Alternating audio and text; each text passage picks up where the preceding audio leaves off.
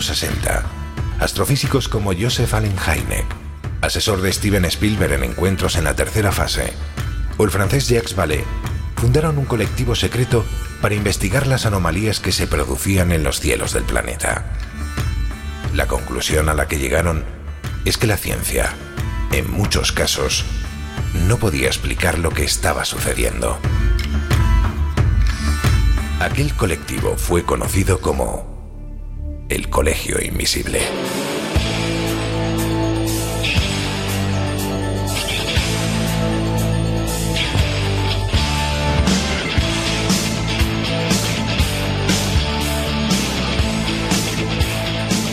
El Colegio Invisible, con Lorenzo Fernández Bueno y Laura Falcó en Onda Cero.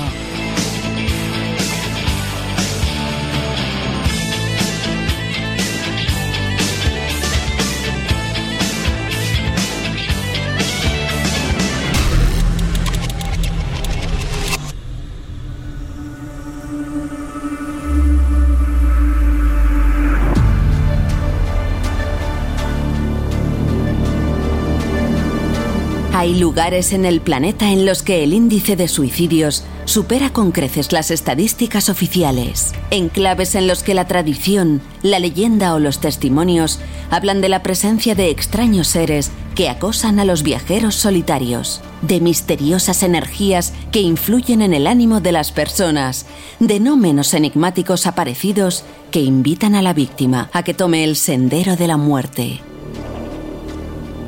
En el Colegio Invisible de hoy vamos a visitar a Okigahara, más conocido como el Bosque de los Suicidas, y también el conocido como Triángulo de los Suicidas, ya en España, donde el número de fallecidos es comparable a la enorme cantidad de sucesos paranormales que, según los testigos, se producen antes y después de los fallecimientos. Pero hay más, muchos más. Iniciamos viaje.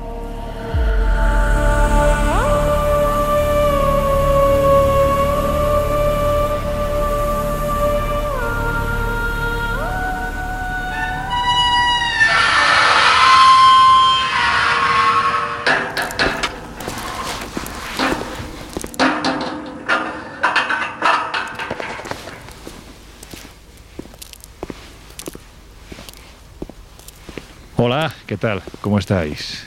No sé si contaros dónde estamos entrando ahora mismo. Voy a bajar un poco el tono de voz, no sea que haya alguien que se pueda asustar o que nos asustemos nosotros, porque realmente cuando te encuentras con lugares como este, a mí me recuerda algo que Laura comentó hace tiempo, que no había cosa que diera más miedo que un parque de atracciones vacío. Bueno, pues yo añado en este caso, y viendo el lugar donde nos encontramos, que posiblemente haya una cosa que dé más miedo, y es un teatro vacío, Laura. Mm, es que, en fin, estos sitios tienen, tienen mucha historia impregnada que en un momento determinado yo no sé si vamos a apretar ese resorte que haga que se dispare, pero un poco siniestros estos sitios sí que son, ¿verdad? Bueno, es que hay muchos teatros con historias realmente macabras o inquietantes y de hecho como hoy vamos a hablar precisamente de lugares que parecen invitar a la muerte o a los sucesos macabros, eh, pues he querido ubicarnos en este teatro porque tiene una historia increíble. Pero primero voy a hablarte de otro teatro también de aquí mismo, de Argentina, que también llama la atención su historia. Te cuento. Hablamos del Teatro de la Plata, es un teatro que está en la capital, en Buenos Aires, y cuentan los trabajadores que siempre ha tenido un halo extraño, un halo funesto. Dicen que cuando entran a trabajar en él siempre sienten esa como sensación de pesadez, ¿sabes? De que algo no, no está bien con ese teatro. Y fíjate cómo es que casualmente ha habido dos suicidios de lo más llamativos en este lugar. Eh, ambos casos hablamos de fechas previas a Navidades. En ambos casos no son trabajadores del teatro, es gente que llega al teatro y se dedica solamente a eso, o sea, ir directamente a esa especie de patio interior que tiene el teatro para suicidarse. A mí se me ocurre en muchos lugares no ir a un teatro a suicidarte, no me parece lo más normal. Pero además esa sincronicidad de dos años seguidos y los dos previo a Navidades. En el primer caso era un chico joven, un chico de 17 años que decidió tirarse pues, en ese patio interior y dejó una nota que, que, ponía lo siguiente, ok, no quiero que me metan en un cajón ni me hagan un velatorio, crémenme y tiren mis cenizas a algún lado porque tampoco quiero estar en una urna funeraria, o sea, todo como muy tétrico. Y en el segundo caso fue un policía, también de 37 años en este caso, que contaban que se estaba divorciando, que estaba un poco depresivo y que se le ocurrió ir a primera hora cuando todavía el teatro no estaba ni abierto al público y tirarse abajo. Claro, imagínate la sensación del personal cuando está haciendo la limpieza de primera hora y se encuentra este señor pues estrellado en el patio interior del teatro. Es lo que te decía, es un poco raro a un teatro suicidarse, pero bueno, hay casos. Desde luego. Lo que sí te voy a preguntar, fíjate, porque estamos, claro, a ver, estamos en Buenos Aires, esperando, por cierto, a que lleguen nuestros queridos compañeros, que seguro que se han ido al barrio de Boca a tomarse unas buenas eh, cervecitas. Mm, eh, Buenos Aires es una ciudad que a mí me parece maravillosa, donde te puedes pegar semanas descubriendo muchas cosas. ¿Por qué de repente venimos a Buenos Aires y nos metemos en este teatro que se llama Maipo, puede ser? Maipo, sí, efectivamente, porque es un teatro que tiene una historia increíble. Además de que el teatro en sí es precioso, es un teatro antiguo con todas sus volutas, todos sus trabajos artesonados en, en las paredes y en los techos. Más allá de eso, es un eh, teatro que tiene una historia increíble que además sostiene todo el personal y todos los actores que han pasado por él. O sea, no es un caso particular, mm. sino que es mucha gente la que testimonia lo que ocurre aquí. Verás, este teatro ha sufrido dos incendios, como muchos teatros en el mundo, la verdad. Y el primero fue un incendio controlado relativamente porque, digamos que los bomberos fueron capaces de tirar la cortina metálica y evitar que el incendio fuera más, aunque aún así murió un tramoyista en, en el interín de que consiguieron apagar el incendio. Pero el segundo fue catastrófico. El segundo sí que murieron dos operarios y también murió un actor, un actor que decidió volver atrás porque había dejado su sueldo y había dejado parte de sus cosas en, en su cabina y el señor se llamaba Raditzani y decidió regresar para, por sus cosas, murió asfixiado.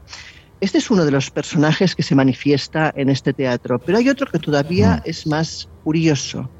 Y es que unos años después, y nos remitimos en este caso, bueno, en el primer caso hablamos del año 1943, Radichani es en 1943, pero luego en el año 1985 ocurre algo realmente escalofriante. Y es que Luis Efraín Cáceres, que trabajó durante 35 años como maquinista del teatro, acaba de dejar, una relación amorosa y la verdad es que se sentía muy solo, no estaba a gusto. Y además eso se le junta con un descubrimiento médico, que es que le diagnostican un cáncer que no tiene solución. Y este hombre que amaba el teatro locamente, decide poner fin a sus días justamente allí, en lo que consideraba que era su casa, lo que era su hogar, el lugar que más quería, en el Teatro Maipo.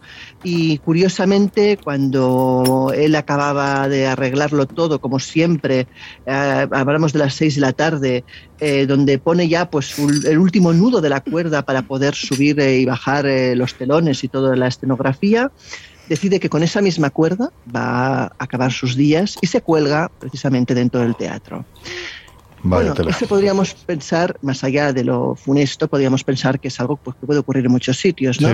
Pero lo divertido o lo curioso, y digo divertido porque llega a ser divertido según cuentan los implicados. lo curioso de este señor, lo curioso de este señor es que decide permanecer en el teatro después de muerto, hmm. manifestarse y divertirse con sus compañeros.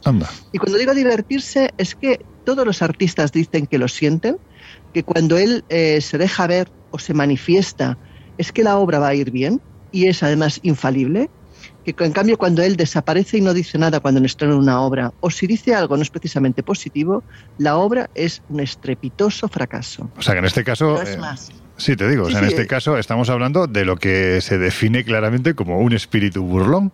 Efectivamente, pero amistoso. O sea, claro, cuentan que, por ejemplo, a veces les esconde cosas y luego se las vuelve a dejar aparecer, que a veces llegan al teatro por la mañana y se encuentran, eh, bueno, una de las veces, las más llamativas quizás, se encontraron en el escenario mm. todo de objetos haciendo una circunferencia perfecta. O sea, cosas de este tipo para decir estoy aquí, hola, ¿qué tal? ¿Cómo estáis? Mm. Eh, pero además les provoca, o sea, situaciones de, broma, de, de, incluso de, bueno, de provocarles a los actores y a la gente que eran sus compañeros de trabajo. Y todos tienen claro que es él y además además todos lo viven de una forma divertida porque no produce ninguna situación de terror, todo lo contrario. Es como que ha querido quedarse en lo que fue su mm. casa. Y el otro que se manifiesta, pues evidentemente es el actor que murió, pues pobre, asfixiado en el teatro durante el famoso incendio. Así que estamos en un lugar embrujado, pero mm. embrujado de buen rollo, por decirlo de alguna pues, forma. Pues, pues, mejor así, sobre todo por la parte que a mí me toca. Bueno, pues yo me imagino que seguramente nuestros oyentes estarán planteando, ¿y estos esta noche de qué van a hablar? Bueno, pues para que os hagáis una idea, esta noche os vamos a... ¡Joder, qué susto! ¿Qué ha sido eso? ¿Qué ha pasado? ¿Qué, ¿Qué ha pasado? Anda, que también estos, oye, no podéis abrir la puerta de otra forma. Josep, que venimos ya un poquito contentos y tenemos que contar historias. Madre mía. Josep, a ver ¿qué, qué, historias tenemos esta noche. A mí lo de los teatros me da siempre mal, mal rollito. Pues a mí me dan ganas de subirme al escenario y correr el telón a ver qué es lo que hay detrás, ¿sabes? Tú es que siempre has tenido ese espíritu eh, oye, vamos a decirlo en el mejor de los sentidos, y sabes que con todo el cariño, muy muy de payasete. Entonces, bueno, los escenarios. No, oye, oye, con todo el respeto. Yo iba a decir todo mi respeto, vamos. Te, vas a reír. A, a, mí esto me retrotrae a mi adolescencia, porque cuando yo estudiaba primero de BU, me iba al, a la aula magna del Insti, que era como este teatro, pero la mitad de chico, ¿eh? Mm. algo más de, chico. Y, y, detrás del escenario, para que no nos viera nadie, hacíamos la Ouija. Anda. Así que Chaval. te puedes imaginar lo que trae a mi mente abrir ese telón. O sea, que tú estudiabas mucho, ¿no? Cuando ibas a clase.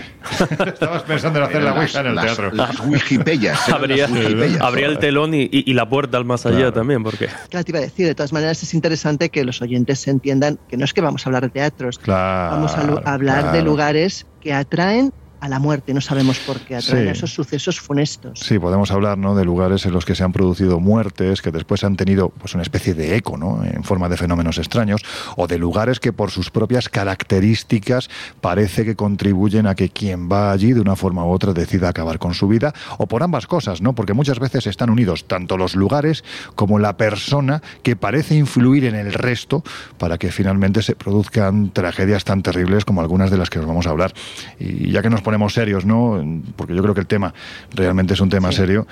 Mm, Josep, a unos cuantos miles de kilómetros del lugar donde nos encontramos, en tierras del sur de España, en una especie de mm, podemos decirlo así, es conocido como una especie de triángulo maldito, ¿no? Entre Córdoba y, y, Jaén, pues parece que desde hace años se producen una enorme cantidad de suicidios que superan con creces la estadística, la media nacional ¿no? de, un país como, como, España y que además parecen estar muy vinculados, según cuentan las leyendas, los mitos, la tradición, a la aparición de una serie de seres bastante desagradables, ¿no? Pues sí, primero me apetece mucho hablar de lo que es un tabú y el suicidio es un tabú.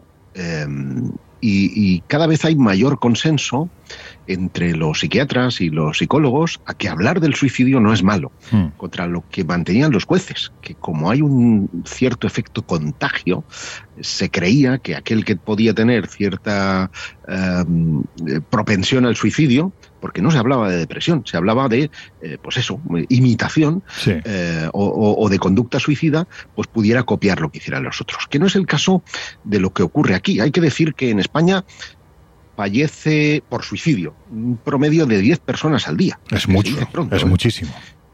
Pues mira, es el doble de, los accidentes de tráfico hmm. y 67 veces lo que supone la violencia de género por citar dos de las lacras más importantes a efectos o sea, hablamos de, registros anuales, lógicamente. Obviamente, obviamente. Pues fíjate, según, eh, según datos oficiales de las estadísticas de defunción por causa de muerte, en Andalucía, en 2019, que es la, la última que hay publicada, se produjeron 640 suicidios, de los que el 74,7% fueron hombres y 162, es decir, el 25% mujeres. ¿Y por qué pongo el ejemplo de Andalucía? Pues tú lo decías, porque hay 40 municipios con las tasas de suicidios más altas de España y 11 están situados dentro de un área que ya se conoce como el Triángulo de los Suicidas y que comprende territorios que están próximos a Alcalá la Real, que es Jaén, hmm. eh, Priego de Córdoba e Iznájar, que es, eh, son dos municipios de, de, Córdoba. Por eso estos serían los vértices y dentro de esos vértices estarían situados estos 11 pueblos. Y fíjate, si la tasa de suicidios en España es del 8,3 por cada 100.000 habitantes, Mm, que es algo que está sensiblemente por debajo de la europea, ¿eh? Hmm. Eh, que es 11,7. La de la provincia de Jaén es eh, casi calcada a la continental, está en un 11,68, le quedan dos décimas, pero Alcalá la Real se dispara a un 26,6%. Es una pasada. En Alcaudete, que es un municipio que está vecino a Alcalá y el tercero en el ranking nacional, está en un 23,6%.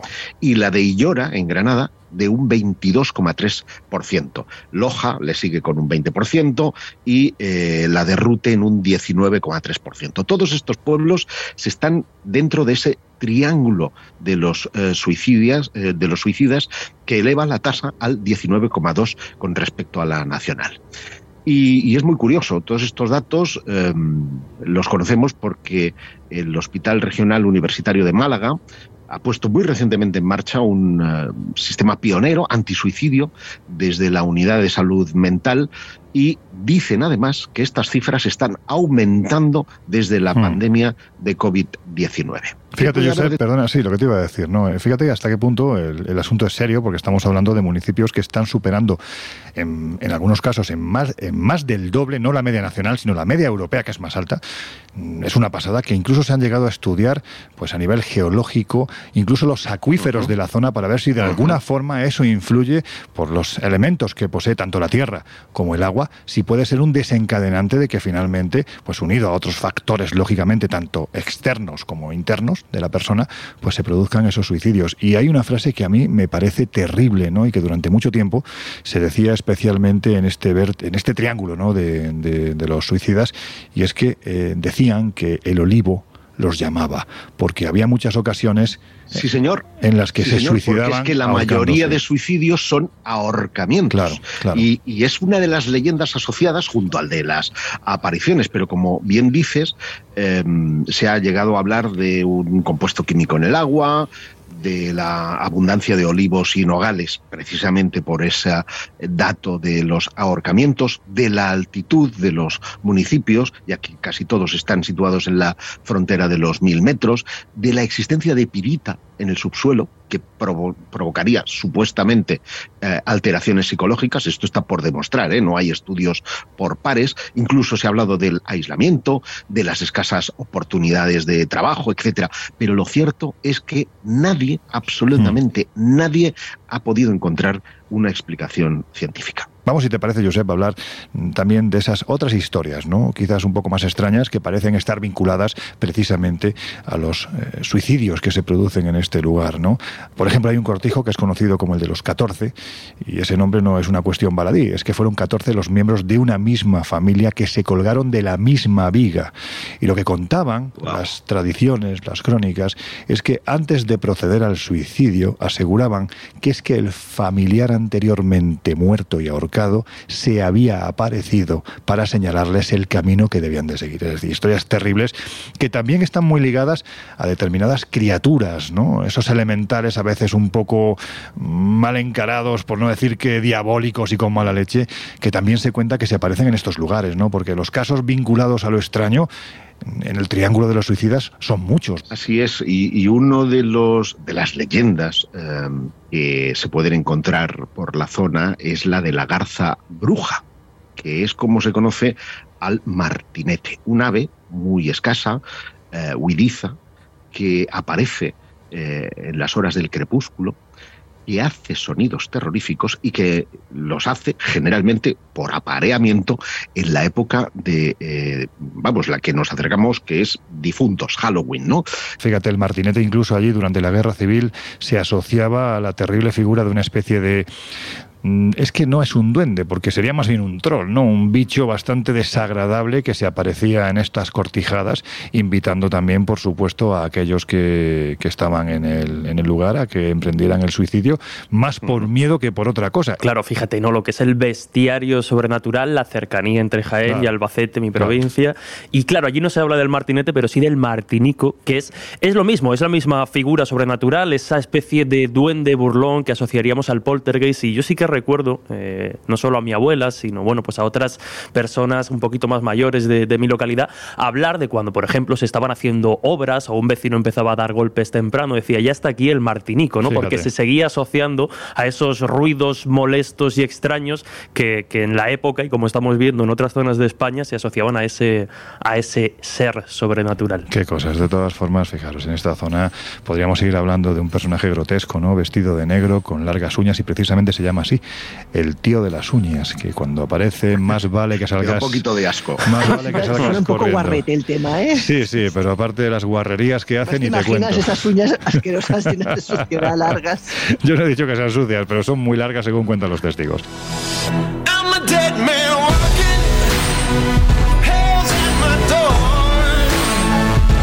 El colegio invisible.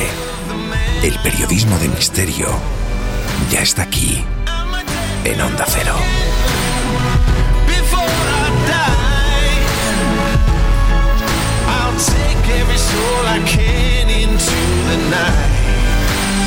and kill till I die.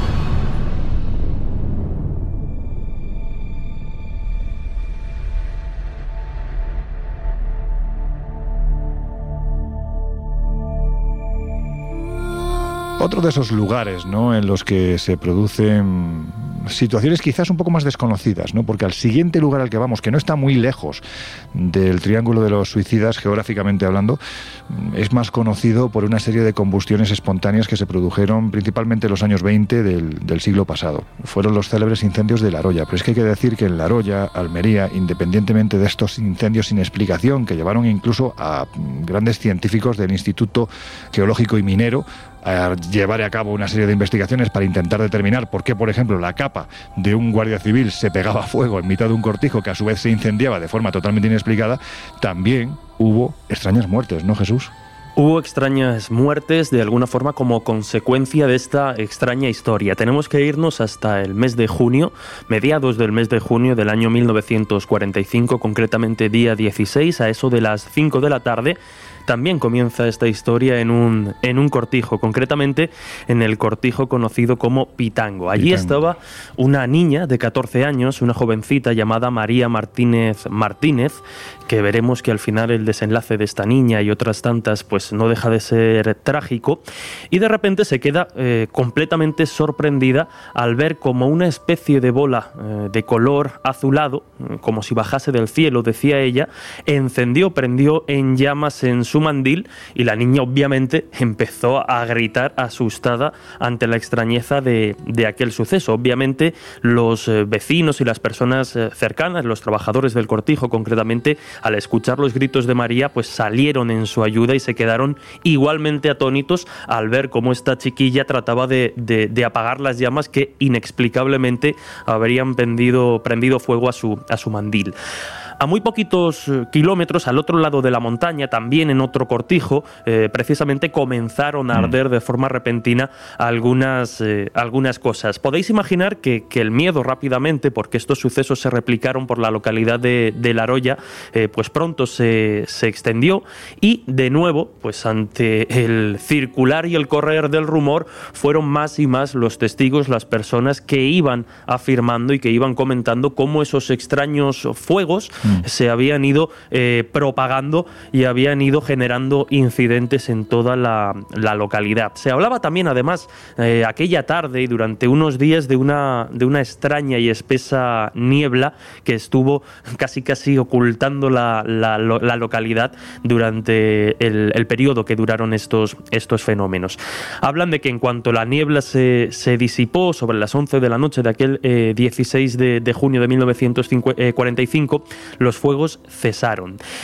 En un principio y ante la extrañeza, mm, los vecinos trataron de racionalizar la historia y pensaron que estos fuegos aparentemente inexplicables tenían que tener una razón de ser y más concretamente, pues alguien que se había convertido casi casi en un pirómano y que había ido, eh, bueno, pues prendiendo fuego allá por donde por donde le daba la, gana.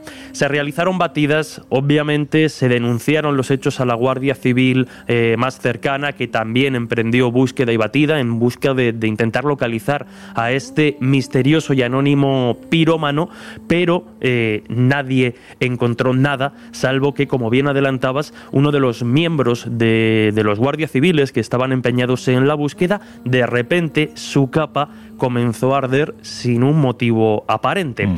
Ardieron, de hecho, eh, objetos, en, eh, se acercaron a los cortijos donde estos sucesos habían tenido lugar y vieron como objetos como la escoba, una silla y otra serie de, de otra serie de, de, enseres también se prendían fuego ante la mirada atónita de estos miembros de la Guardia Civil. Incluso, y aquí ya la cosa parece que toma aires un poco más oscuros porque también se quemó de manera aparentemente inexplicable una gallina, una gallina viva que empezó a arder y acabó, bueno, pues eh, muriendo fruto de, de, las llamas. Esto sucedió en otro cortijo, concretamente en el de la Estella, y bueno, pues el Cabo Santos, el que había sido protagonista de esta um, aparente, bueno, pues aparente fuego sin, sin explicación, lo que hizo es que alarmado por lo que estaba presenciando, alarmado por lo que estaba sucediendo en esta localidad, obviamente pidió calma, pidió paciencia, pero eh, también dio de alguna forma la, la voz de alarma. Claro, lógico.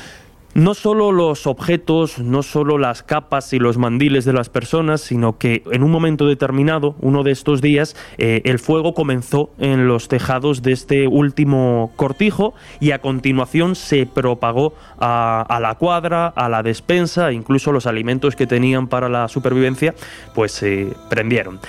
Como dices, eh, la cosa va más, se empiezan a involucrar científicos de alto, de alto nivel, porque de la Guardia Civil la voz de alarma pasa al gobierno civil, y aquí lo que hacen es enviar a una serie de expertos. Uno de los primeros fue el jefe del Observatorio Meteorológico, el ingeniero Rodríguez Navarro. También cuando estas personas empiezan a llegar eh, y tampoco encuentra una explicación clara, se envía, como bien adelantabas, a los expertos del Instituto Geológico Minero y ninguno era capaz de encontrar eh, una hipótesis definitiva y aclaratoria. Se, valora, se, barajaron muchas, por ejemplo, que podrían ser bolsas de gas en el aire, que podrían ser fenómenos climáticos puntuales como los rayos en bola, eh, concentraciones inflamables de, de, materia o gases en el aire, pero todas, insisto, eran descartadas por estos investigadores que, que, que no acababan de, de cuadrar.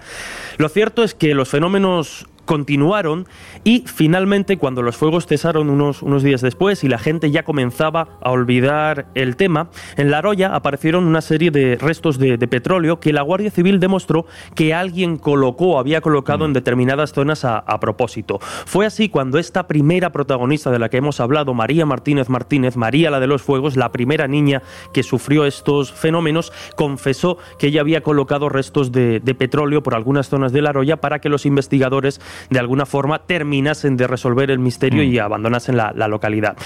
O sea, no porque lo hiciera ella los fuegos, sino que simplemente lo que intentó fue aportar una explicación para que se largaran cuanto antes. Para que, también para que, claro, para que terminara un poco aquel, claro. aquel acoso también de, de, claro. de, de curiosos.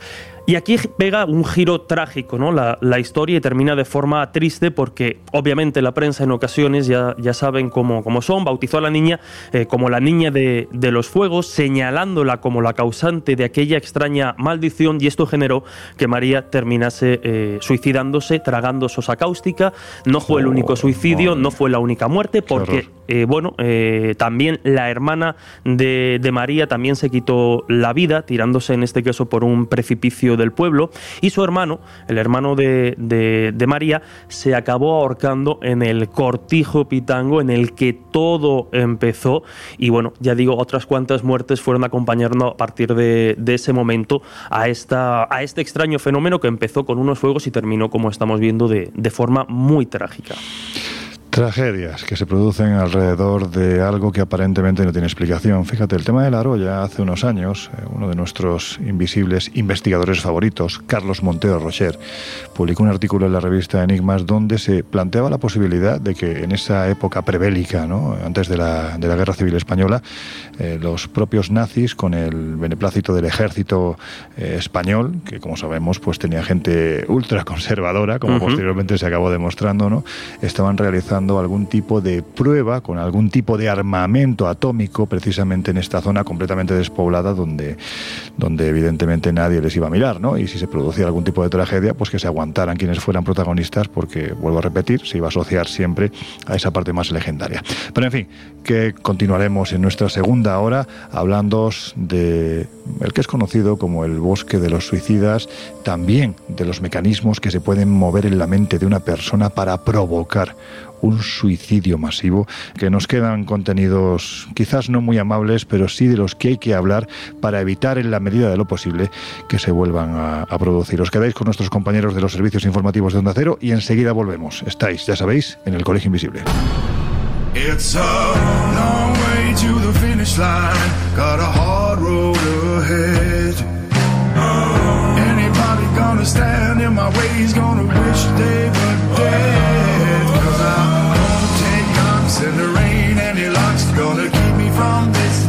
En unos minutos volvemos a abrir las puertas del colegio invisible en Onda Cero.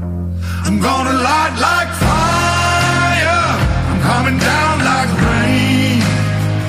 gonna break down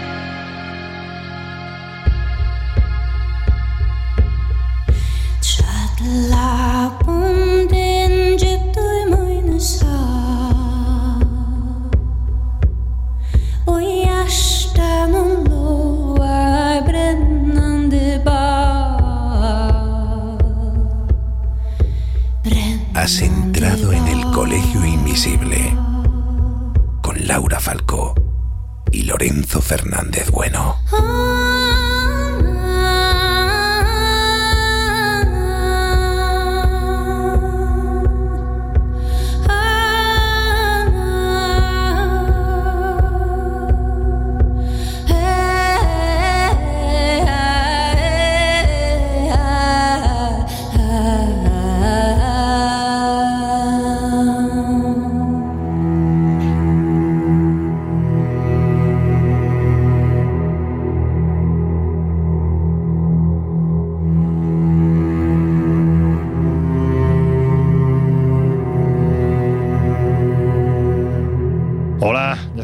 Estamos de vuelta. Si te acabas de incorporar al Colegio Invisible de hoy, estamos en un sitio bastante tétrico, pero hay que decir que muy bonito. Es un teatro en Buenos Aires. ¿Cómo se llama el teatro, Laura? Que no me acuerdo ahora mismo. Maipo, Teatro Maipo. Y estamos aquí porque pasan cosas, en fin, un poco raras, ¿no? Bueno, porque es un lugar como los que hoy estamos recordando, que son lugares donde han pasado sucesos trágicos y que parece que atraen ese tipo de sucesos, parece que, que estén condenados a que la muerte siempre les rodee en cierta manera. Pues de eso os estamos hablando y de eso os vamos a seguir hablando.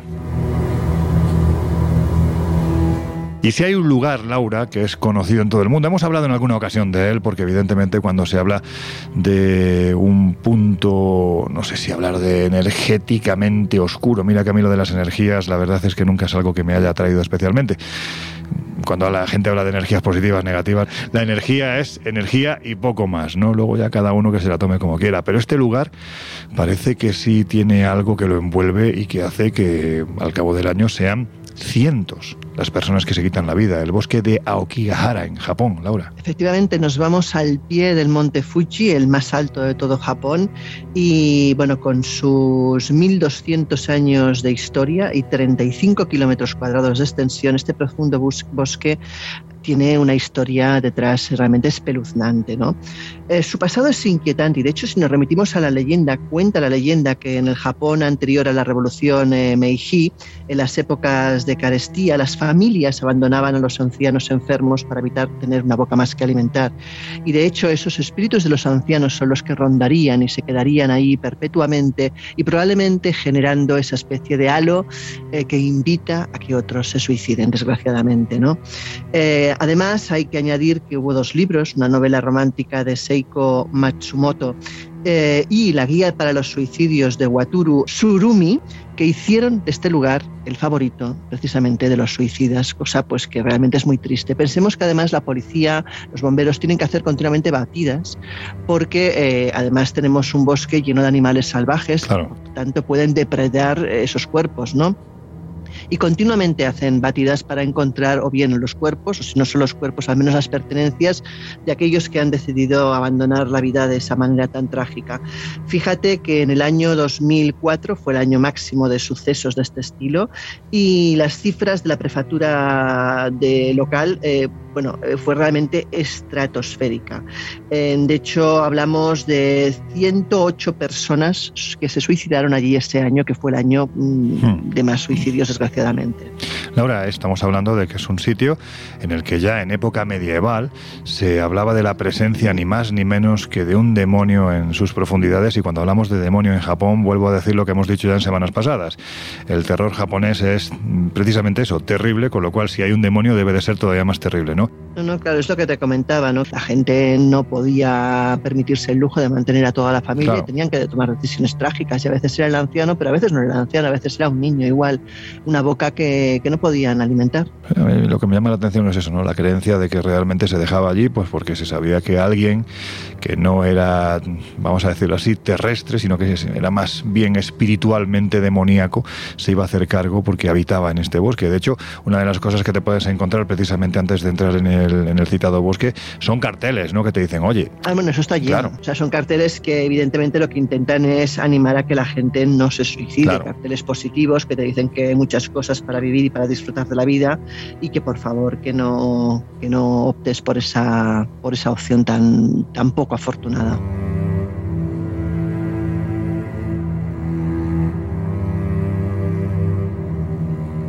Bueno, hay casos en los que el suicidio se ha producido porque los hermanos del cosmos así lo han dictado, los puñeteros hermanos del cosmos, porque cuando uno se quita la vida para seguir sus pasos, no, bueno, en fin, a lo mejor me quedo hasta corto, ¿no? Con el calificativo. El caso de los suicidas de Tarrasa, que ya hemos hablado en alguna ocasión de él, sería un buen ejemplo de ello. Pero, Josep, hay otros sucesos en los que no sabemos qué demonios de, de mm, elementos, ¿no? De engranajes mentales se mueven para que una persona no sé si tiene que ver con el lugar o en este caso simplemente con la cabeza, con lo que hay dentro de la cabeza de esa persona, finalmente decida quitarse la vida y además convencer no a uno ni a dos, sino a decenas de personas para que también lo hagan. Hay un suceso que es terrible, ¿no? Tú que eres un hombre muy vinculado al fenómeno ovni, el de la secta de Marshall Applewhite, Heaven's Gate, sería un ejemplo de ello, ¿no? Pues así es. eh, El caso más sonado de, de, digamos, suicidio de, o de secta eh, platillista vinculada al suicidio es la de eh, eh, Marshall Applewhite. Y es que San Diego amaneció San Diego en California, obviamente amaneció el 26 de marzo de 1997 con una noticia mm, terrible. 39 personas muertas en una mansión y todas ellas sin ningún rastro de violencia. 39 people, members of the Heaven's Gate cult, took their own lives in a Rancho Santa Fe mansion, believing a UFO would take them to a higher level of existence. But questions remain, including why so many people described as kind, educated, intelligent would leave their families, even children, to join that cult in the first place.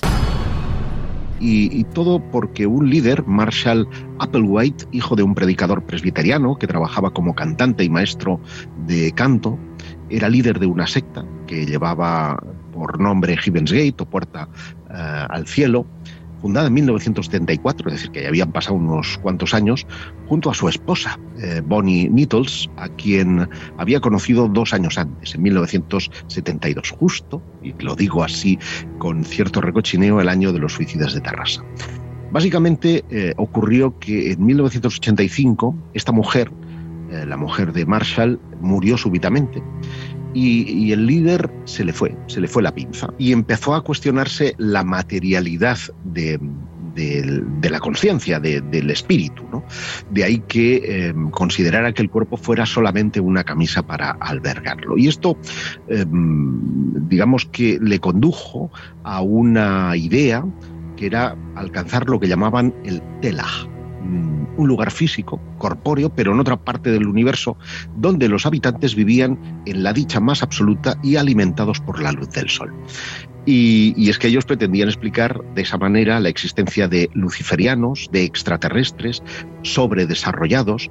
Eh, también hablaban de eh, que esos seres estarían única y exclusivamente alimentados por la luz del sol y que se representarían a sí mismos como dioses y que habrían mantenido a los humanos en la Tierra sin desarrollarse para llegar a ese ansiado nivel.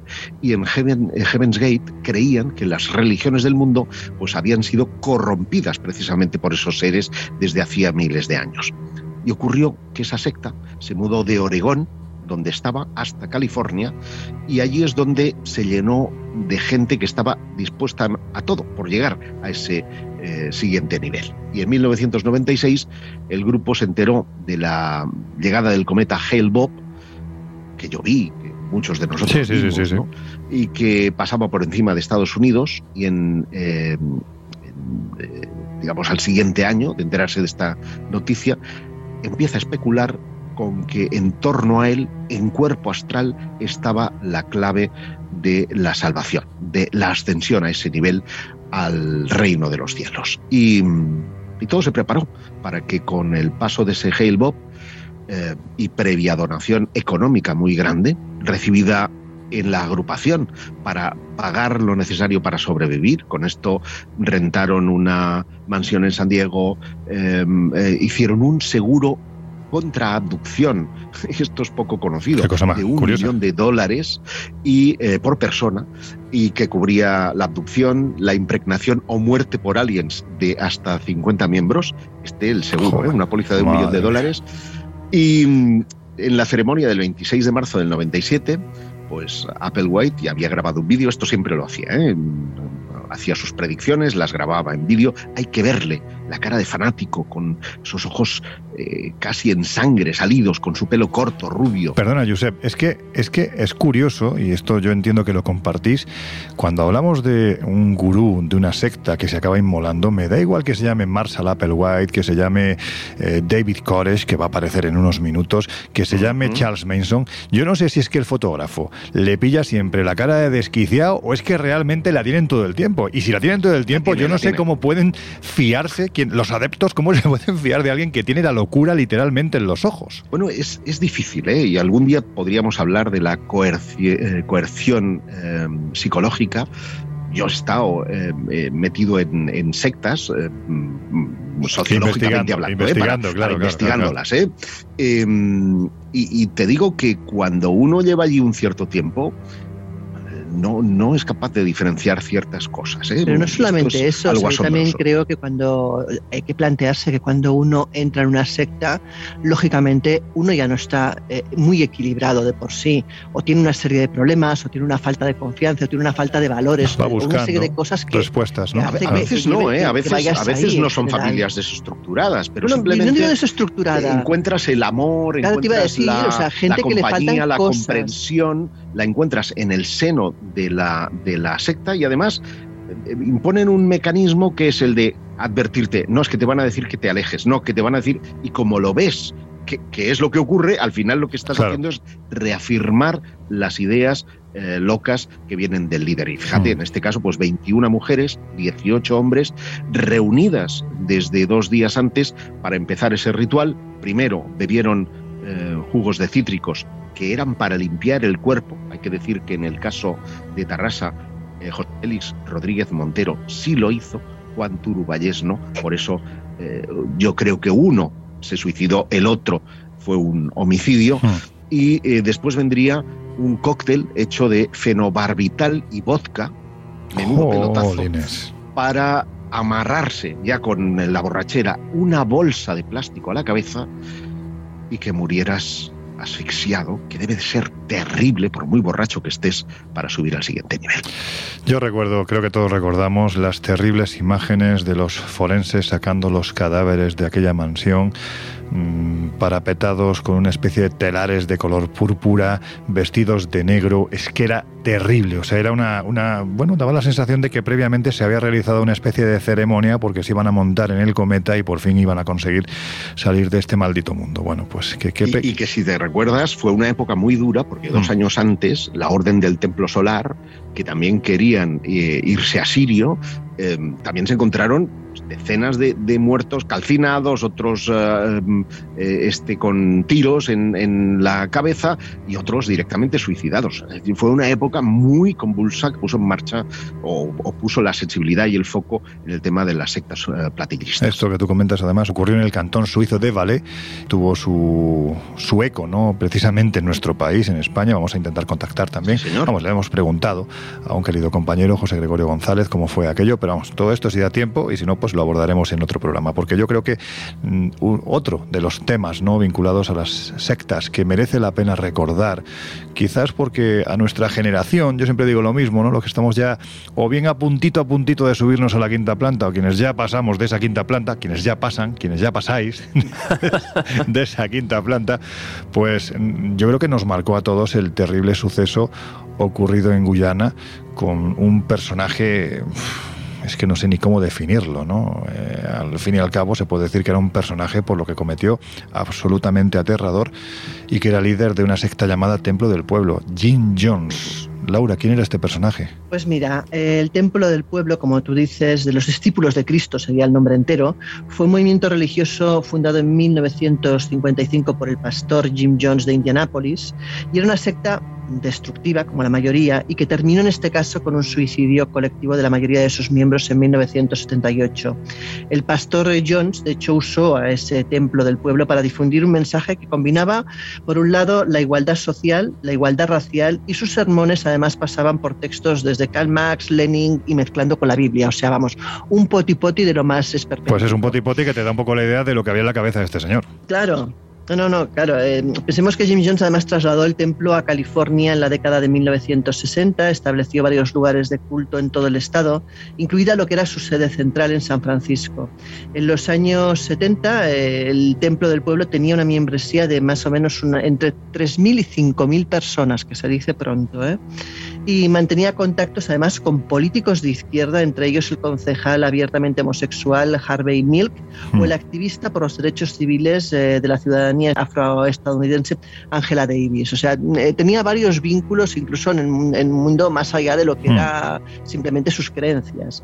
Claro, evidentemente esta secta fue conocida por los trágicos eventos que tuvieron lugar el 18 de noviembre de 1978 en la nación de Guayana, cuando 909 personas murieron en un asesinato o suicidio colectivo, llamémoslo como queramos, eh, en un lugar remoto, en un asentamiento llamado Jonestown. Eh, la ciudad de Jones. Esta secta también, aparte, fue responsable de los asesinatos del congresista estadounidense Leo Ryan y de los miembros de la dele delegación visitante. Eh, bueno, los asesinatos en este caso tuvieron lugar cerca de la pista de aterrizaje del puerto mm. de Catuima y el incidente, pues como te decía, se puede considerar incluso un asesinato porque evidentemente, pues yo creo que en estos casos la mayoría de gente va inducida claro. a ese fin. Algunos yo creo que en el último momento probablemente incluso se arrepienten, pero ya no hay lugar a arrepentirse, es decir, ya no les dejan salir o ya no les dejan eh, proceder y en cualquier caso, eh, pensemos que aquí en el, eh, lo que hicieron fue hacerles ingerir cianuro para, según ellos, evitar el sufrimiento futuro de la humanidad y para morir, como decía él, con dignidad. Es, menuda dignidad. Es terrible porque además los hechos, como bien dices, se desencadenan en el momento en el que el congresista va a intentar intermediar con, con Jim Jones, intentando pues evitar lo que parecía que se iba a producir, que era esa, esa matanza colectiva y, y, realmente, o sea, la ingestión de cianuro mezclado con una célebre bebida refrescante, no vamos a decir la marca, pero todo el mundo se puede imaginar cuál era, pues se llevó por delante a 900 y pico personas que, si recordáis también en este caso las imágenes aéreas de 900 y pico personas tiradas en el suelo, muertas por la puñetera locura de este hombre. Es que eran terribles. Claro. Bueno, parece inverosímil que, que, o sea, te quiero decir, yo puedo entender la locura puntual de alguien, pero que 900 y pico personas se contagien de esa locura y sean capaces de acabar con sus vidas, realmente yo creo que sorprende a todo el mundo y parece casi imposible. Laura, y si no te contagias, te contagian, o sea, directamente, ya está. Bueno, si es no, que esta es otra, me si no te suicidas, que- te suicidamos. Claro, por eso mismo yo te digo que no sé hasta qué punto Claro. eh, hubo suicidios o un asesinato, Claro. ¿no? O sea, llega un momento Se- seguro que, creo hubo de todo, pero claro, la reflexión que a lo mejor deberíamos de hacer es, es imposible detectar que eh, la locura de un individuo puede arrojar a casi mil personas al pozo de la muerte, porque eh, en, el ideario de este tipo, eh, él hacía una mezcla entre, decía ser admirador de Jesucristo y de Lenin. Bueno, ya esto ya es un cóctel un poco extraño, ¿no?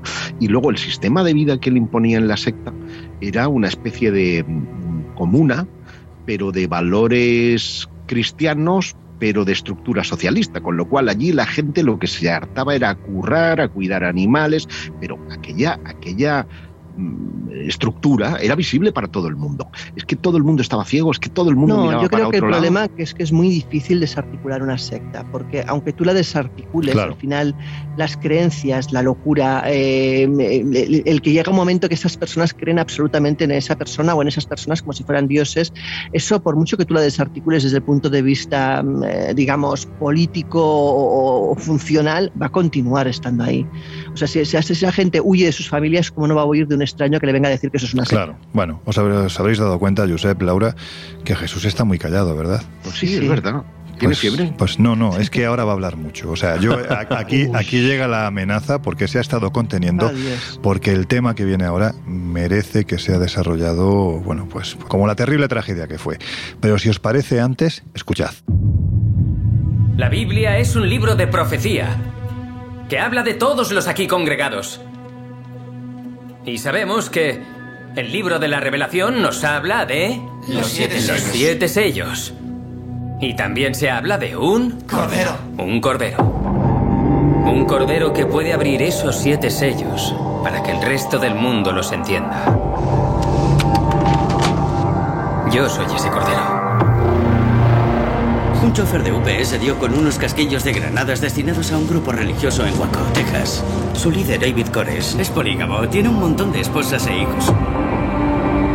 Aquí es donde se viene a encontrar respuestas. El mundo no es siempre un sitio amable. Según el informador, las armas están en este cuarto. Una muestra de fuerza ayuda a llegar a la mesa de negociaciones.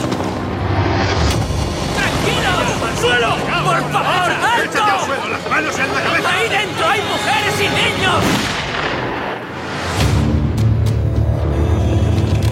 Tanques, helicópteros y soldados, ¿por qué?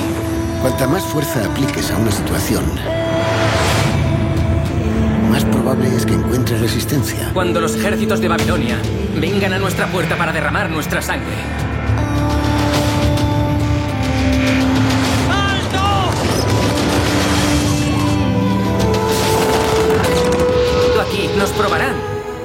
En mente, cuerpo y espíritu.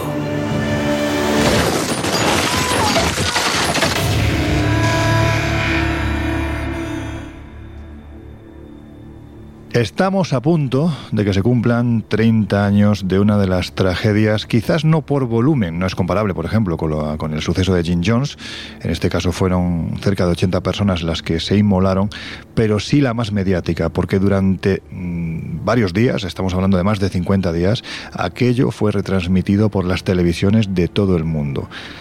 Los protagonistas, los davidianos. ¿A quién seguían? A David Koresh. Jesús, todo tuyo.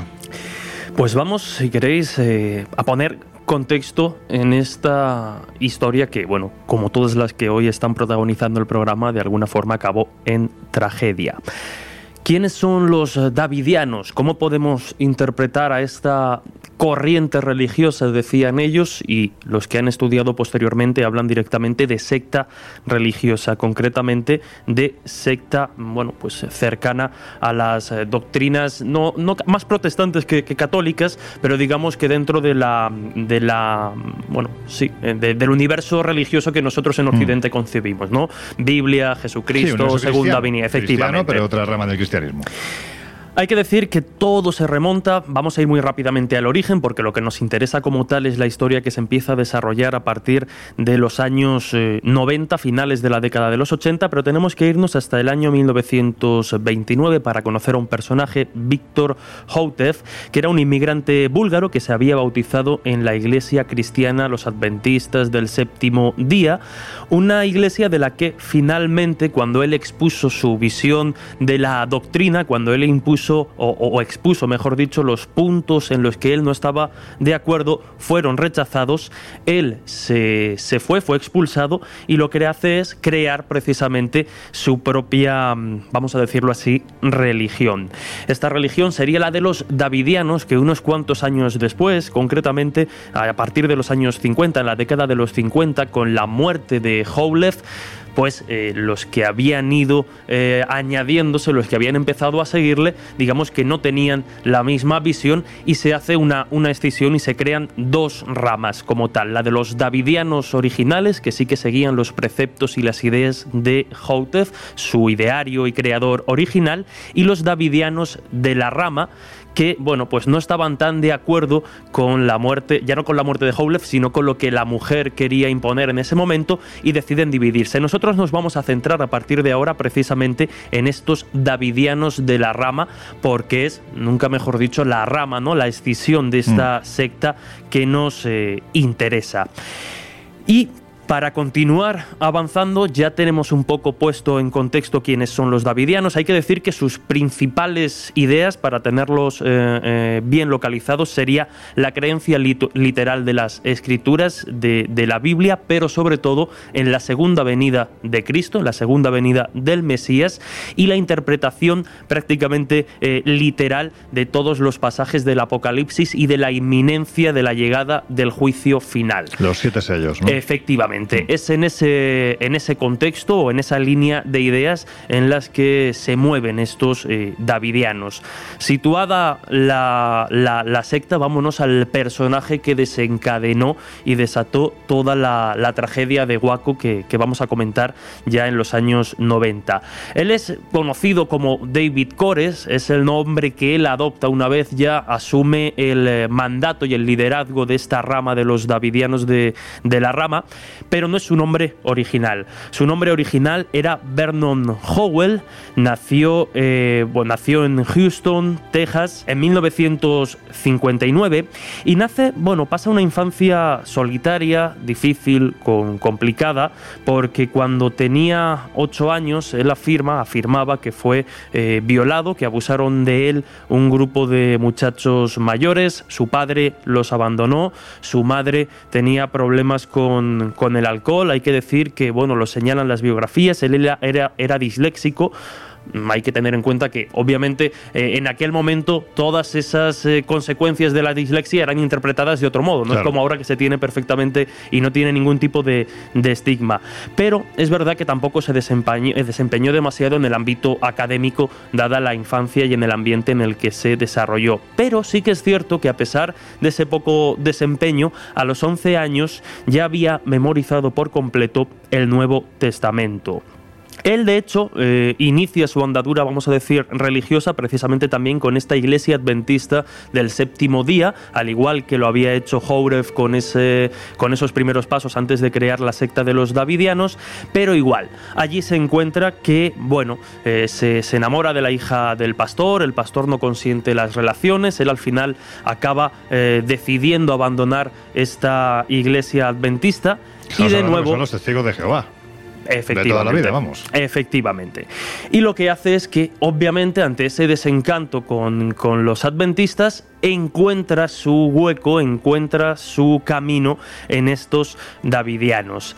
Bueno, en 1981, eh, Cores, eh, David Cores, vamos a referirnos a él ya con ese nombre, aunque lo modifica unos cuantos años después, se muda a Waco, en Texas, concretamente a un rancho que está a unos 14 kilómetros de la, de la ciudad, porque es ahí donde Howlett y toda la secta de los davidianos se había desarrollado y habían construido lo que ellos entendían que era una especie vamos a decirlo casi casi, el nombre de Davidianos viene precisamente por el, por el templo de, David en, en Israel y ellos estaban desarrollando un poco esa, esa, esa idea también, ¿no? Tenían un poco esa, esa intención.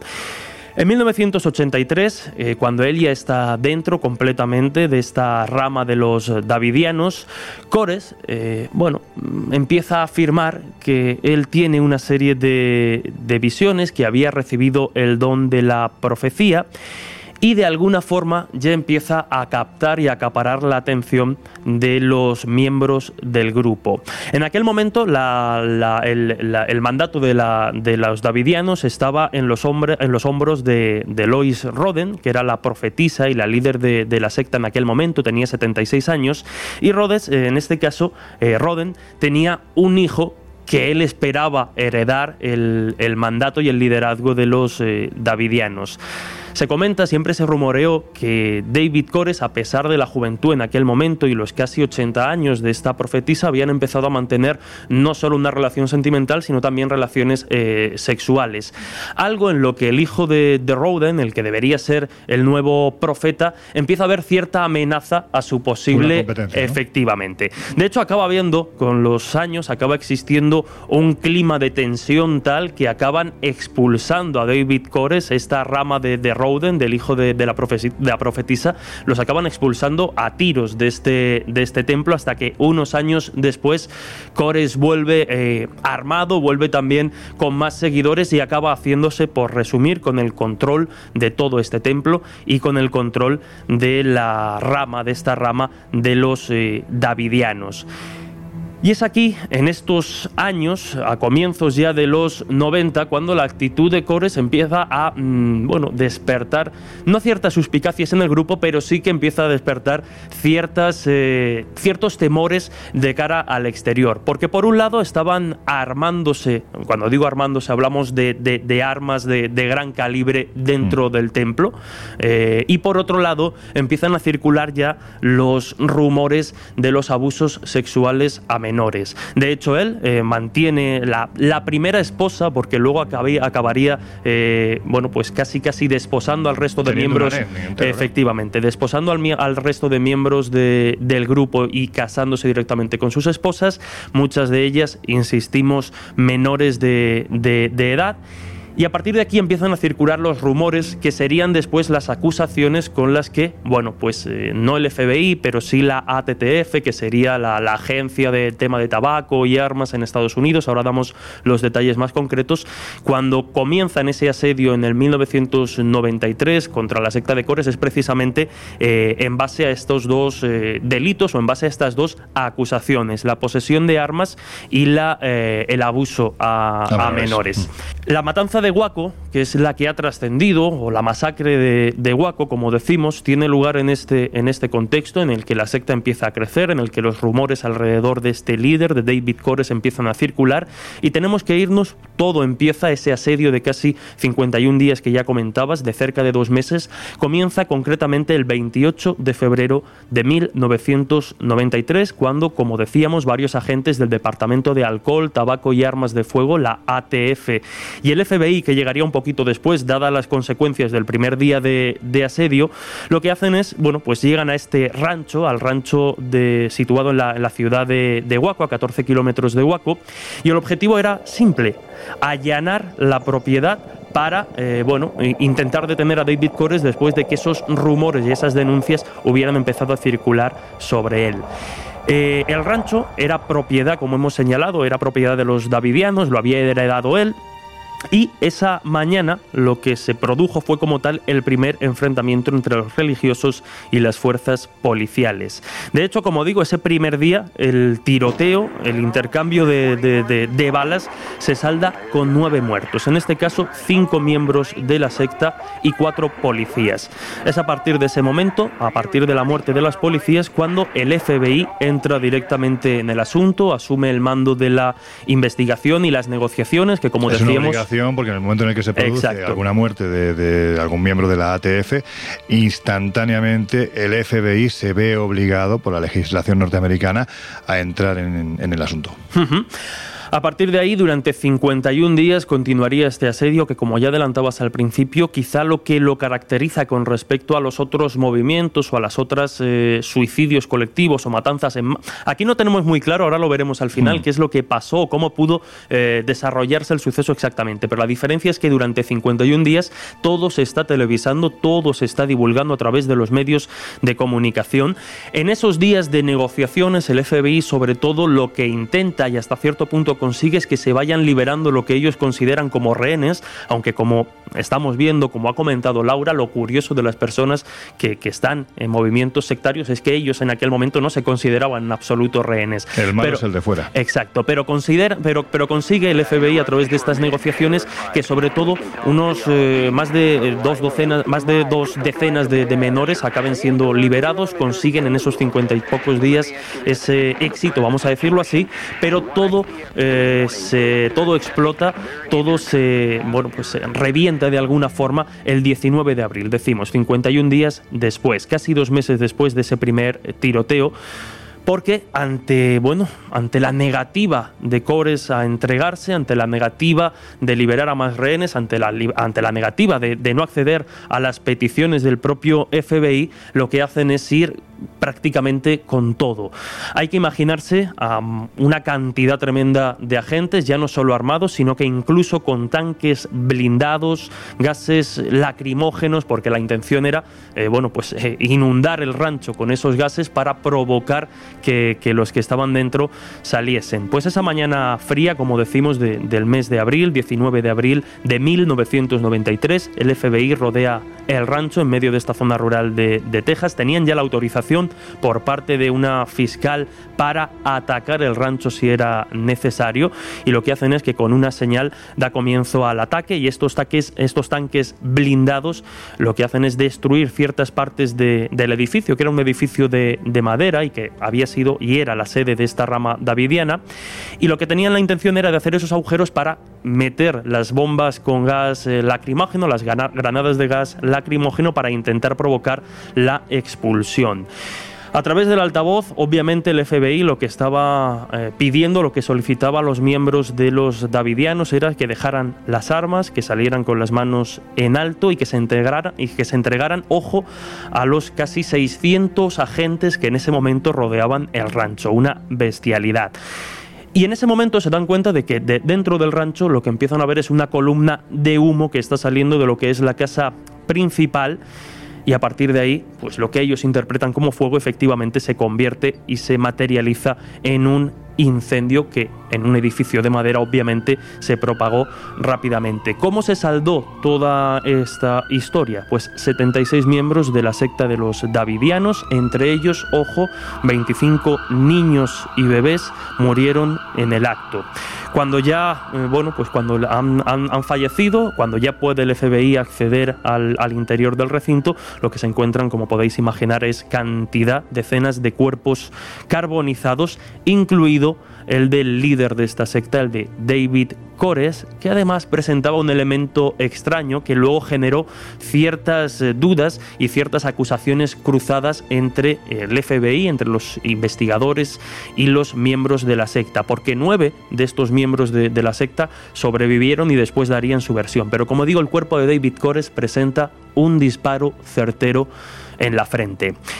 El FBI, después de este asedio, declaró en audiencias públicas eh, que miembros de la secta comenzaron, fueron ellos los que comenzaron el tiroteo el 28 de febrero, mientras que obviamente los davidianos dijeron que ellos no habían sido y que ellos solo abrieron fuego cuando los agentes habían disparado a Coser.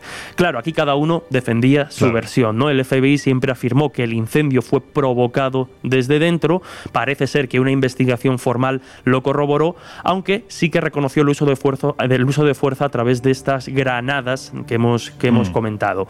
Los sobrevivientes de los supervivientes del incendio sostienen hasta hoy que el fuego no fue provocado intencionadamente desde dentro y que nunca hubo un plan de suicidarse en masa, que fueron las granadas altamente incendiarias las que provocaron el fuego y lo que provocó que ellos fueran fruto de las damas. Claro, en aquel entonces, años 90, gobierno de Bill Clinton, el FBI, hay que decir que las autoridades obviamente trataron trataron de disipar estas dudas en torno a quién fue el culpable de ese incendio que acabó con tantas vidas, si fueron los propios davidianos o fue consecuencia de la actuación del FBI y centraron sus acusaciones o sus intervenciones mediáticas en lo terrible y en las acusaciones que rondaban a esta secta de los davidianos, el abuso a menores y la posesión de armas para de alguna forma Diluir. disipar la atención, pero lo cierto es que no está del todo claro si fue un suicidio en masa o fue una consecuencia de ese brutal asedio de las fuerzas contra David Cores y sus seguidores. La cosa fue tan bestia que incluso hasta el propio Bill Clinton salió eh, ante las cámaras hablando al pueblo norteamericano y él mismo autonombrándose como responsable absoluto de lo que había ocurrido como, como jefe, comandante en jefe que es de todas las fuerzas militares que hay en Estados Unidos.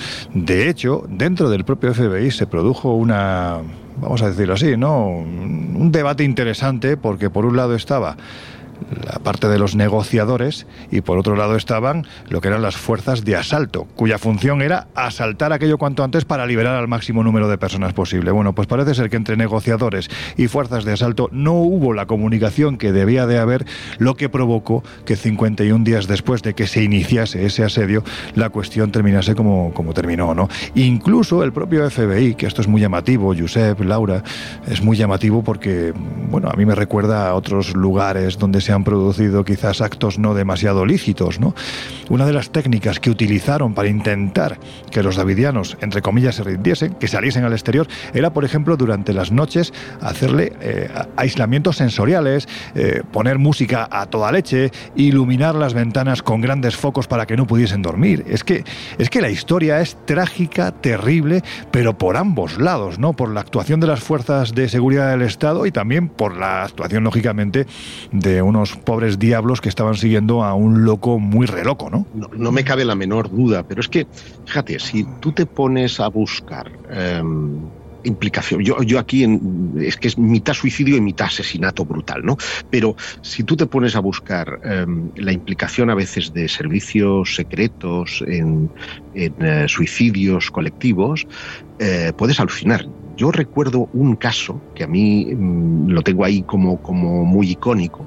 No sé si habéis eh, oído hablar de, Olson. Eh, Frank Olson eh, se suicidó mm, en medio de una enorme polémica levantada en 1951 eh, tras un- una conducta suicida brutal en un pueblecito de Francia que se llamaba Pont-Saint-Esprit, que se supo muchos años más tarde, de ahí el suicidio de Olson, que había formado, formado parte de un experimento dentro de ese proyecto que era MK Ultra de eh, meter LSD en, en las aguas joder, de ese, tela. ese pueblo. Y entonces, claro, de repente había un chaval pues que en su alucinógena em, eh, eh, paranoia se tiraba por la ventana porque creía que era un pájaro y tenía alas. O sea, eso no era un suicidio, eso es un asesinato. Otro mordía a- al siguiente, en fin, a- hubieron 50 muertos, que se dice pronto. 50 muertos y muchos ellos, mu- muchos otros, terminaron en una residencia ah, psiquiátrica que estaba en Montpellier, porque ni siquiera el psiquiátrico del pueblo podía, em, mm, digamos, albergar a tanto, a tanto loco, ¿no? Y una locura, insisto, despertada en este caso con eh, un proyecto secreto que era el MK Ultra, que tenía por objeto buscar modos y comportamientos o de, alterar el comportamiento con un fin, en este caso mili- militar. Y lo hacen fuera de los Estados Unidos sin permiso eh, absoluto. En el caso de David Koresh pasa algo parecido. Este tío tenía implicaciones dentro de, del, del mundo federal y por lo tanto aquí habría que depurar muy mucho las responsabilidades. Bueno, has hablado de animalitos, de un señor que se creía pájaro. También hay que recordar que el presidente de Venezuela, Nicolás Maduro, aseguraba que Hugo Chávez se le aparecía en forma de pajarito. Y ya que estamos con animales, a mí me gustaría terminar de una forma un poco más amable, dentro de que también es una historia trágica. Porque, Laura, hay un lugar en el mundo, muy cerca, bueno, en fin, está la vieja Europa, donde no son las personas las que se arrojan al vacío en este caso, sino que son los animales. Efectivamente, hablamos de los residentes de Dumbarton, eh, al noreste de Glasgow, en Escocia, y empezaron a referirse a Overturn, eh, que es un puente de un siglo de antigüedad que se extiende a lo largo de un barranco de 15 metros, como el, el puente de los perros suicidas. ¿Y eso por qué? Bueno, pues los investigadores locales calculan que entre 300 y 600 perros han saltado al otro lado del puente, evidentemente encontrando la mayoría de casos la muerte.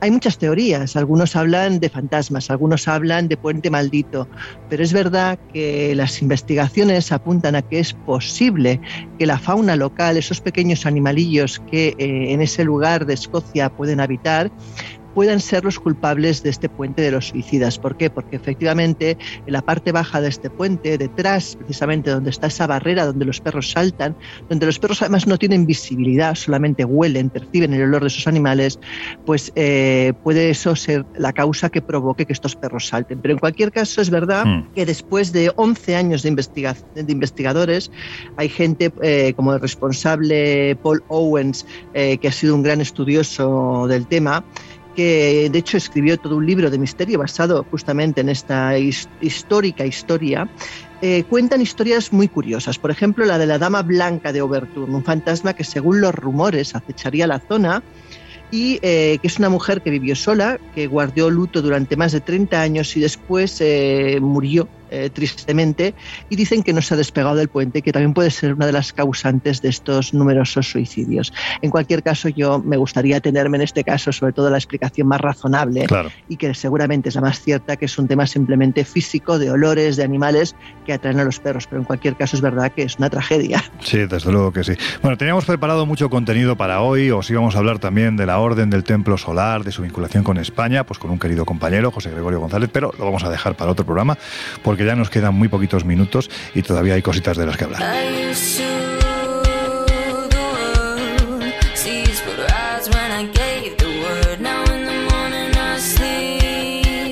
El Colegio Invisible, los jueves de una y media a tres de la madrugada en Onda Cero.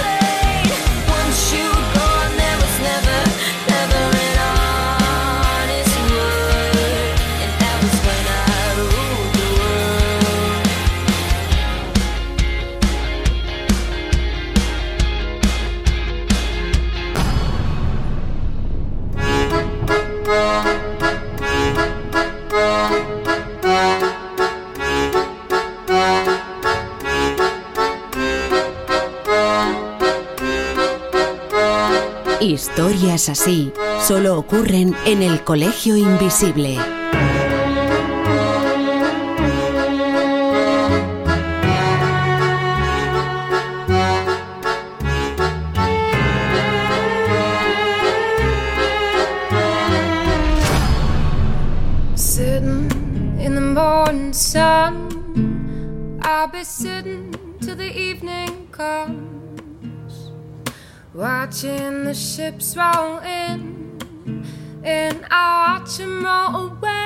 Que llegamos a las conclusiones y os pido en este caso un poco de concreción porque estamos a punto de comernos el tiempo que tenemos para, para hoy. La pregunta es muy directa. Lugares que incitan a la muerte o la mente malvada de quienes propician estos actos o ambas cosas. ¿Qué pensáis? Claro, yo creo que probablemente hablamos de ambas cosas. O sea, yo creo que hay lugares que puede ser que energéticamente, telúricamente, por muchos otros motivos, hmm.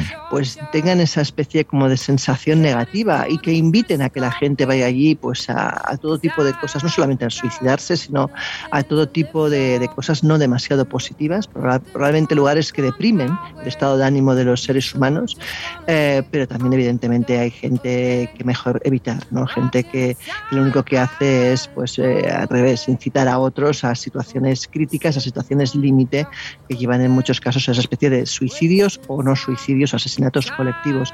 En cualquier caso sí que es cierto y me gustaría eh, dejar un mensaje positivo, ¿no?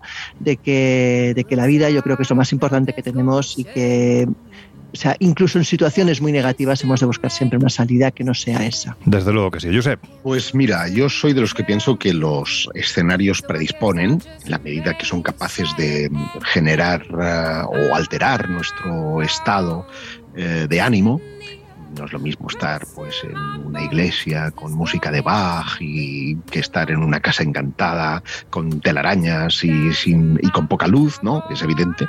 Pero en cualquier caso, si no hay de, base algún tipo de problema de mm, comportamiento familiar, eh, angustia, depresión, em, yo no creo que sea capaz una cosa de llevarnos al, fatal desenlace. De hecho, hay consenso científico en decir que no hay em, suicidios por impulso. Es decir, hay siempre cosas que delatan la conducta suicida o presuicida que predisponen en este caso a una persona, porque el suicida es tiene, tiene un, doble valor. Quiere vivir y quiere morir. Quiere las dos cosas. Concreción, Josep, concreción. Tan, tan simple de...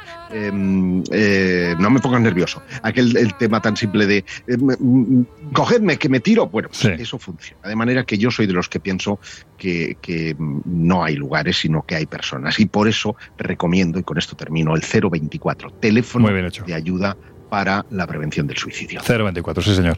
Eh, Jesús. Pues dado que, Laura y Josep han hecho inciso, han comentado lo de los lugares, que puedo estar en cierto modo de acuerdo, voy a centrarme yo también un poco en las, en las personas y las ideas que, que, motivan esas personas. Hemos hablado de Heaven's Gate, hemos hablado de Waco, en su día en los programas de verano hablamos incluso, y de hecho muy pronto habrá algo en la, en la revista Año Cero al respecto de conspiraciones o ideas que pueden llegar a matar, a hacernos mm. cometer un crimen o a quitarnos la vida directamente. Creo que es importante que en programas también como, como el Colegio Invisible hablemos, aunque sea difícil, aunque nos corte un poco también el rollo de ese humor que nosotros tenemos, pero que hablemos de ese otro lado oculto, oscuro y en ocasiones trágico al que pueden llevarnos o al que pueden desencadenar de alguna forma las creencias. Yo creo que hoy ha sido uno de esos, de esos programas, como dices, nos quedan muchos en el tintero, así que oye, no está nunca de más que, que nos pongamos, entre comillas, serios y alertemos precisamente también sobre ciertos personajes y ciertas ideas, todo siempre con, con moderación.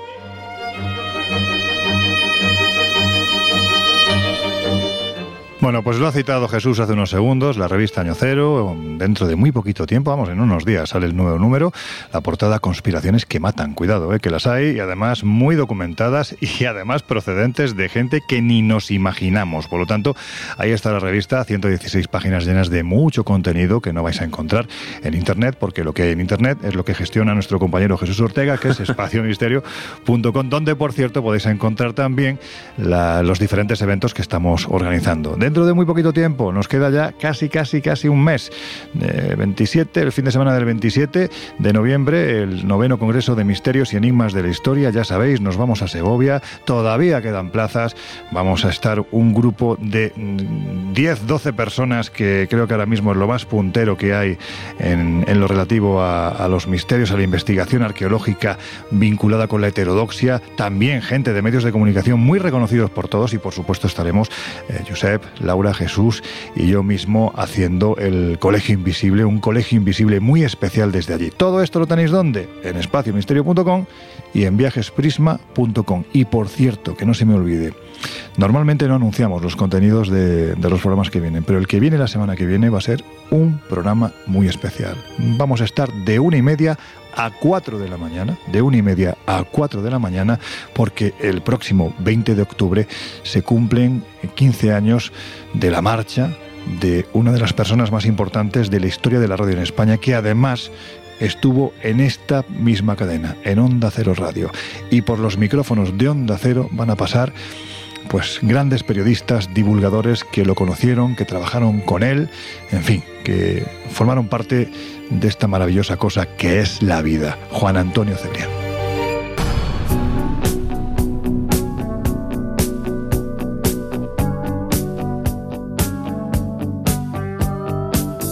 El Colegio Invisible. Con Lorenzo Fernández Bueno y Laura Falcó. En Onda Cero.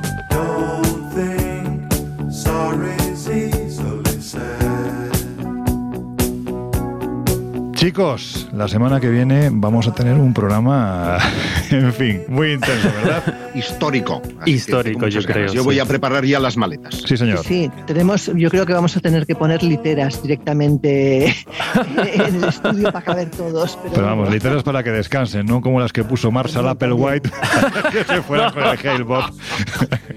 A ver qué deportivas me pongo yo. Bueno, cállate, ¿no? ¿sabéis, ¿sabéis una cosa ya para terminar? ¿Sabéis Venga, un que- poco de humor. Sí, sí, contar, sí, ¿no? sí, sí, sí. Bueno, sabéis que una de las marcas más reconocidas, podemos decirlo, ¿no? Nike, eh, bueno, pues en aquel momento yo creo que hizo una campaña brutal para intentar desvincular la imagen a los fallecidos de la secta de Heaven's Gate, porque prácticamente todos tenían unas Nike negras con el simbolito en blanco. ¿Sabéis quién durante mucho tiempo llevó esas mismas zapatillas? Pues aquí, servidor. Muy bonito. La verdad es ¿Tienes que fue- impulsos suicidas, Jesús? Hombre, las Nike eran muy, Ala. eran muy bonitas, pero yo cada vez que lo veía le decía, joder, un, poco, Jesús. un poco blanquito está él. ¿eh? Sí, ¿no? Bueno, no enfer- enfermizo Sí, puede ser, ¿no? Sí, el tono sepia que decimos siempre, ¿no? Bueno, en fin, que con este humor que no puede faltar nunca en el Colegio Invisible, a pesar de que las circunstancias de hoy pues no lo hayan permitido, porque evidentemente el tema ha sido el que ha sido, yo creo que ya no nos queda más que convocarnos a la semana que viene. Laura Falcó, dentro de siete días un poquito más. Nos vemos. Yo soy Jarro, que nos oímos dentro de una semana, y aquí sí podemos decir eso de más y mejor. Y nos podremos hacer una foto. Sí, señor, la foto de, de familia. Eh, Jesús Ortega, pues eso, que fantástico. Yo me lo he pasado muy bien hoy porque creo que ha sido un programa muy didáctico y sobre todo, pues muy informativamente hablando, muy periodístico.